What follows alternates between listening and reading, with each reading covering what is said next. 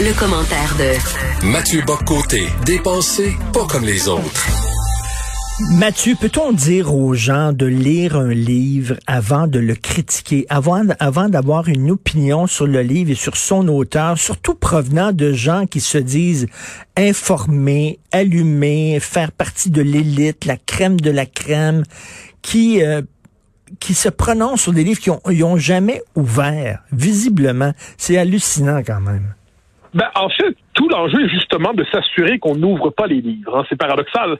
C'est-à-dire, quand on cherche à infréquentabiliser quelqu'un, quand on cherche à le diaboliser, quand on cherche à l'associer à ce qu'on dira des, une tendance sulfureuse, euh, nauséabonde, eh l'idée, c'est d'associer un tel discrédit, euh, une telle mauvaise réputation à un auteur, un intellectuel, un politique, qu'il sera, euh, qu'on s'interdira soi-même d'aller voir. On sait d'avance ce qu'on doit en penser, même si on l'a pas lu. Parce qu'il est entendu que cette personne correspond à cette caricature d'une manière ou de l'autre. Donc, autrement dit, on crée la caricature, la caricature en vient à écraser le propos de l'auteur, et là, on va se retrouver quelquefois dans des situations assez amusantes où quand on est obligé de lire cet auteur parce qu'il écrit dans les journaux, parce qu'il est à la télé, parce qu'on parle un peu de son livre, eh bien, on va trouver beaucoup de gens parmi les, les, les censeurs nouveaux qui vont dire oui, oui, oui, il n'y a pas tort surtout, mais néanmoins, il se trompe.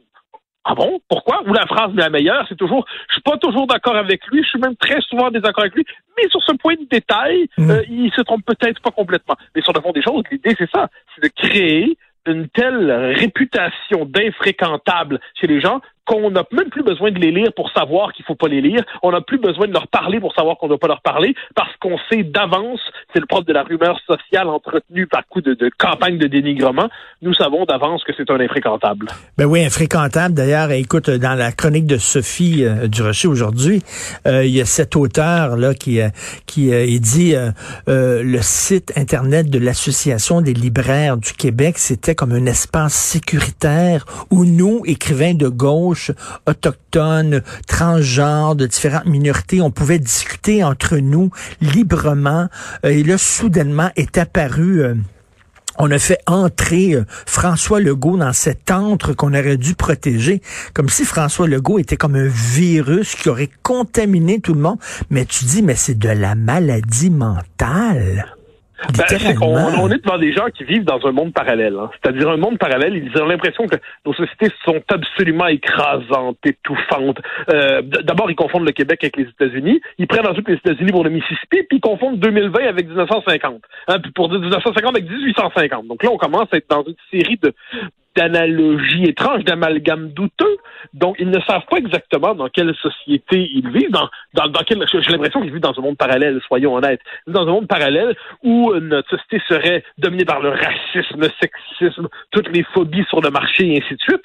Et là, il y a aussi au cœur de ça la théorie du safe space. Hein, la théorie du safe space, qui est très présente à l'université, mais qui est revendiquée dans la lettre euh, à laquelle fait référence Sophie, c'est on doit créer des espaces sécuritaires qui ne seront pas contaminés ou influencés par les discours que l'on veut contredire. Donc, c'est comme si on veut créer des espèces d'espaces délivrés de la présence de notre contradicteur. Et si le discours de notre contradicteur vient jusqu'à s'y infiltrer à la manière d'une simple recommandation d'un livre, eh bien, ça sera vu comme un acte de violence, un acte de violence particulièrement terrifiant.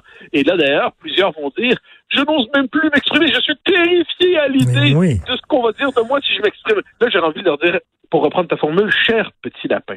Euh, vous voulez savoir ce que c'est se faire insulter à répétition chaque jour sur Twitter, sur Facebook et ailleurs, régulièrement, par dizaines, par centaines de tweets, et continuer de s'exprimer? Je vais vous parler. Richard va vous parler. Sophie va vous parler. Vous allez voir, vous allez voir. Mais ces gens-là sont à ce point dans un environnement intellectuel sous-oxygéné, dans une bulle idéologique, que la simple présence d'un contradicteur, c'est la rencontre de ben, Exactement. Mais puis je m'excuse, mais je vais utiliser un terme peut-être suranné, tiens, peut-être mis à l'index, mais le débat, l'acte de débattre, le débat public, c'est un sport viril.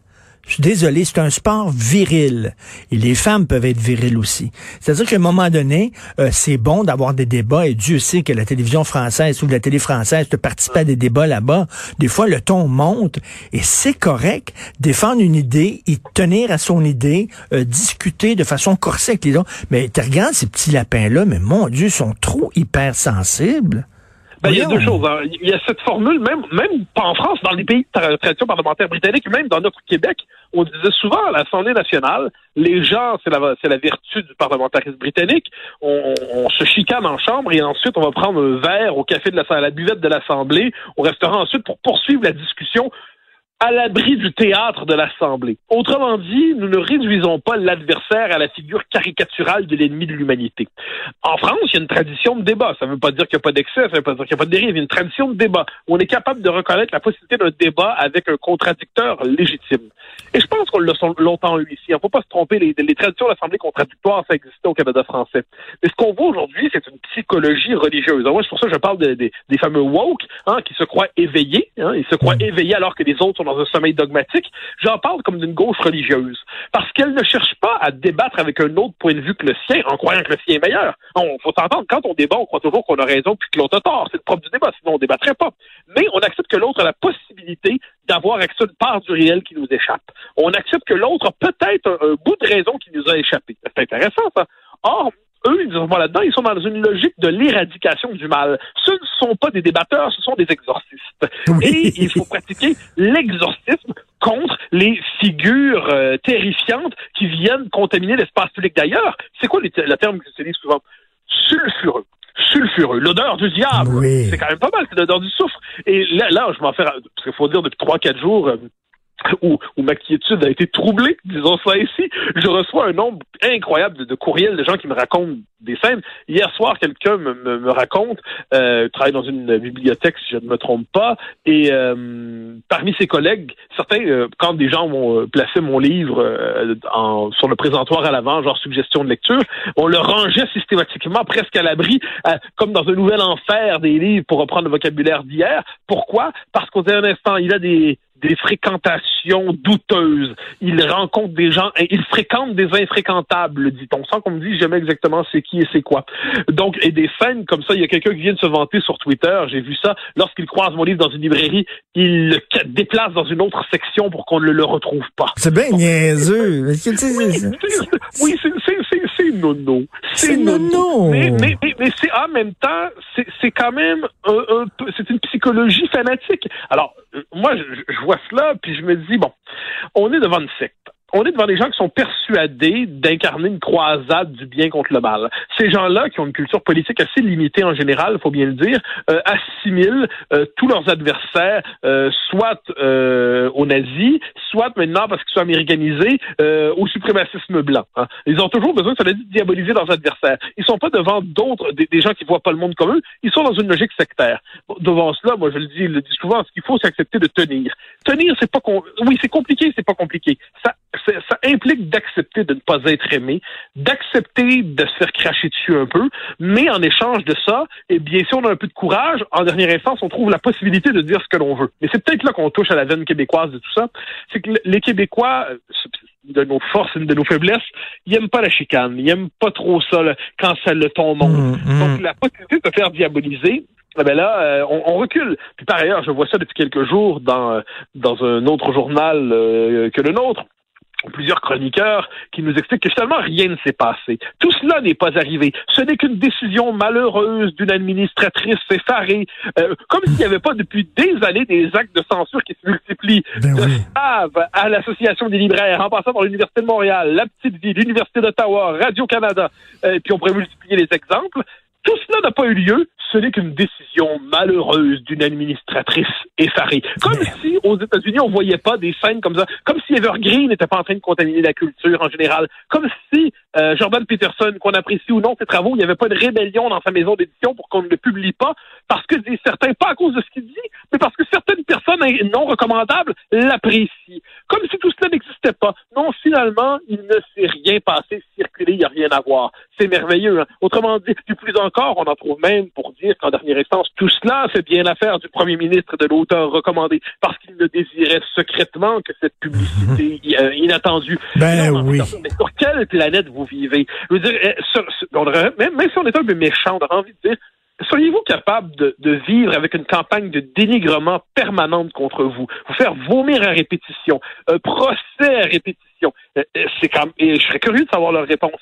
Autre élément. L'autre argument aussi, c'est ah c'est bien que le premier ministre ait présenté sa liste de lecture. Ça permet de voir qu'il l'influence. Eh oui. à, la à, la manière de, on sait désormais qu'il est le terrible influ un influenceur autant pré-instagramesque. Alors on a envie de dire non, un instant, un instant. Premièrement, il y avait plus d'un livre là-dedans. Ensuite, lire un livre veut pas dire qu'on l'endosse complètement. Ensuite, être d'accord avec une idée chez quelqu'un veut pas dire qu'on achète l'ensemble de ses idées. Mais non, c'est la technique de la diabolisation. Mais mais on nous l'a dit, on nous l'a dit. Rien de tout cela n'est arrivé. Ce n'était qu'une administratrice effarée. Il n'y a pas de tendance à la censure. Il n'y a pas de tendance en ce moment au fanatisme idéologique. Rien de tout cela n'est arrivé. Ah ben merci, fallait le dire.